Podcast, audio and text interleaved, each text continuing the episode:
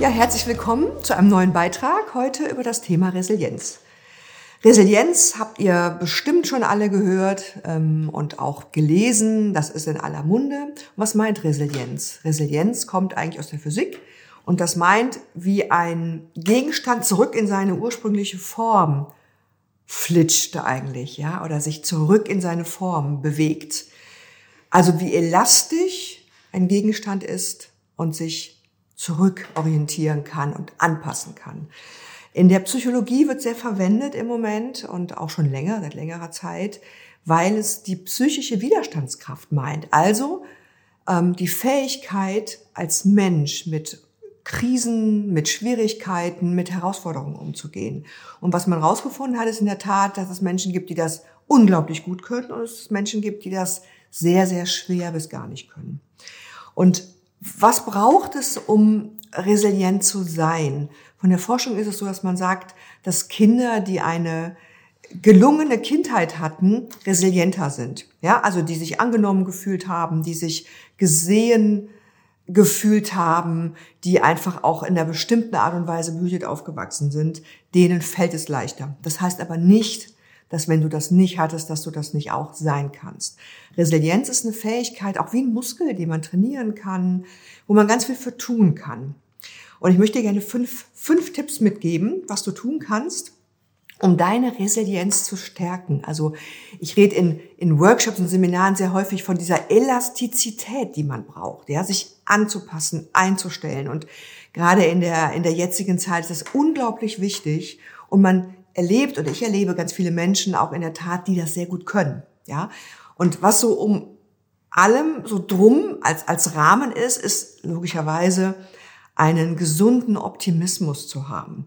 Also nicht einfach nur positiv denken, sondern gesunder Optimismus im Sinne von Vertrauen zu wissen, ich gucke auf die Dinge, die gut funktionieren. Ich weiß, dass es Lösungen geben wird. Das ist so das, was so als so drumherum ist. Ähm, Tipp eins, was du brauchst und was du entwickeln musst und kannst, ist so dieses Thema zu akzeptieren, dass etwas ist, wie es ist. Ja, also in der Corona-Zeit ist es wichtig zu akzeptieren, das ist total beschissen, aber es ist so, wie es ist. Und nicht darauf zu gucken und zu hadern, was mir fehlt, sondern zu sagen, ich nehme das jetzt hin und mache das Beste draus. Und dann kommen wir zu Punkt zwei und das ist das Thema, die Selbstwirksamkeit steigern. Menschen haben das Gefühl und brauchen das Gefühl und die Annahme, sie können ihr Leben gestalten. Sie können ähm, ihre Themen angehen. Sie haben Kontrolle darüber. Sie sind fähig, proaktiv zu handeln.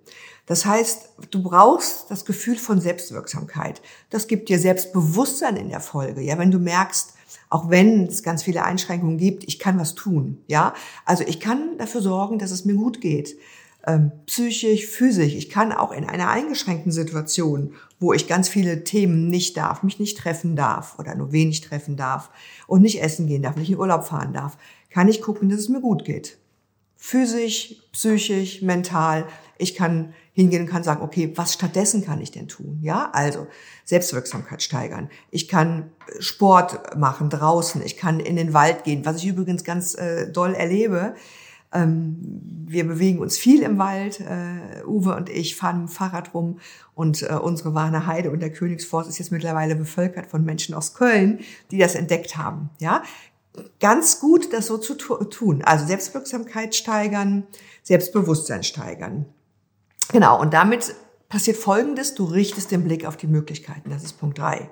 Ja, also wirklich zu gucken, was geht. Die Möglichkeiten in den Fokus zu nehmen, nicht das, was nicht geht. Genau. Punkt vier ist, dass du dir darüber bewusst wirst, was geht. Und das tut es nicht, wenn du abends ins Bett gehst und gar nicht darüber nachdenkst. Also ist mein Tipp, geh hin und schreibe dir abends auf.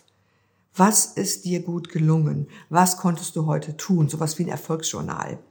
Ähm, es gibt ja so den Spruch, wer schreibt, der bleibt und das gilt auch, ja. Also geh hin und schreib dir das auf und du kannst später mal nach paar Jahren dir mal angucken, was konntest du eigentlich alles gestalten und wirst merken, es ist unglaublich viel mehr, als du denkst. Und ein wichtiger Punkt Nummer fünf ist, geh hin und sei offen dafür, Hilfe anzunehmen. Du kannst in so schwierigen Zeiten nicht alles alleine stemmen. Nimm Hilfe an von Menschen, die dir wichtig sind, ähm, Familie, von Freunden, von Kollegen und sei auch bereit, Hilfe zu geben. Das sind fünf Punkte, umrandet mit dem Punkt des Optimismus, was dir wirklich helfen kann, deinen Resilienzmuskel weiter zu stärken und besser und schöner mit besseren Ergebnissen durch schwierige Zeiten zu kommen. Ich wünsche dir viel Erfolg dabei. Viele Grüße. Ja, vielen Dank, dass ihr unser Video bis zum Ende geschaut habt. Wir hoffen, es hat euch gefallen. Den Rest kennt ihr doch. Abonnieren, liken, kommentieren. Vielen Dank.